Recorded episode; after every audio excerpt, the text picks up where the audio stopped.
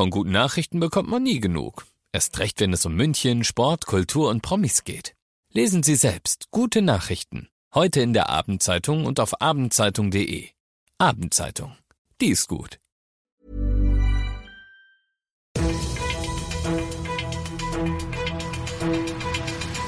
95 5 Charivari. Das München Briefing. Münchens erster Nachrichtenpodcast. Mit Christoph Kreis und diesen Themen. München verschärft die Regeln für die Außengastronomie und Weltfußballer Robert Lewandowski schielt auf die nächste prestigeträchtige Auszeichnung. Ich freue mich, dass du bei dieser neuen Ausgabe wieder reinhörst. Ich erzähle dir in diesem Nachrichtenpodcast ja jeden Tag innerhalb von fünf Minuten, was in München heute so wichtig war. Das gibt's dann jederzeit und überall auf deiner liebsten Podcast-Plattform und immer um 17 und 18 Uhr im Radio. Bisher herrscht in der Münchner Gastroszene eine gewisse Ungleichheit. In Innenräumen gilt 2G, in der Außengastro nicht. Das ändert sich jetzt aber ab Mittwoch, denn leider, muss man sagen, sind die lockeren Außenregeln Grauzonen jetzt gerade am vergangenen Wochenende ein bisschen strapaziert worden, um nicht zu sagen ausgenutzt. Zitat Auswüchse seien das gewesen, sagt unser Oberbürgermeister Dieter Reiter und er will das nicht mehr länger mit ansehen. Am Viktualienmarkt oder auch im Winterquartier Altenhof zum Beispiel, da standen Menschenmengen dicht an dicht beim Glühwein. Dabei sind Christkindlmärkte ja eigentlich tabu. Und außerdem Abstände, Masken, Fehlanzeige. Die Stadt schöpft deshalb jetzt die bayerische Infektionsschutzmaßnahmenverordnung voll aus und gleicht damit an. Ab Mittwoch gilt auch in der Außengastro 2G. Außerdem war's das mit den Stehplätzen. Gegessen und getrunken wird dann nur noch sitzend und wer dennoch steht, der muss eine FFP2-Maske tragen. Ausgenommen davon sind wie üblich Kinder bis 12 und alles weitere wie üblich auf charivari.de. Du bist mittendrin im München-Briefing und wie du es gewohnt bist, nach dem ersten großen München-Thema schauen wir auf das, was Deutschland und die Welt heute bewegt hat.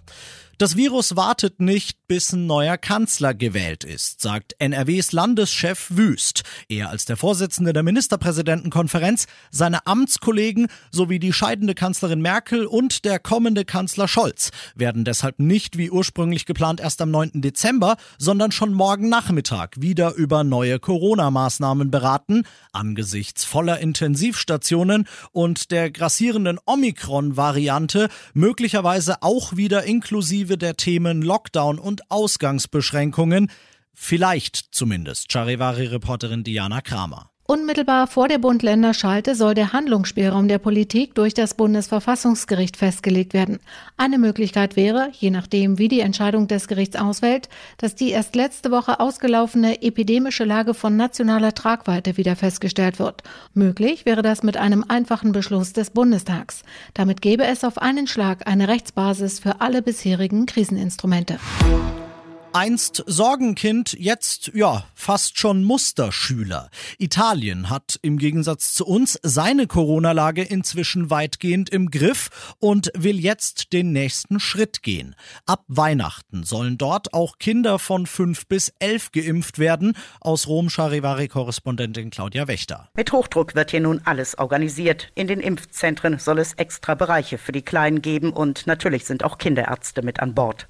Viele Experten hier sind erleichtert, dass es nun bald losgeht, einige allerdings auch skeptisch, vor allem weil Kinder selten schwer erkranken. Generell läuft die Impfkampagne hier gut, auch das Boostern klappt.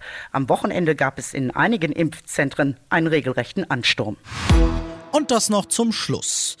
Also ich sag mal so, wenn das nicht wird, dann fahre ich da persönlich rüber und zieh ihnen die Ohren lang. Robert Lewandowski vom FC Bayern steht auf der Shortlist für den Ballon d'Or, den goldenen Ball für den besten Spieler des Jahres, den die französische Fußballzeitschrift France Football heute Abend in Paris verleiht.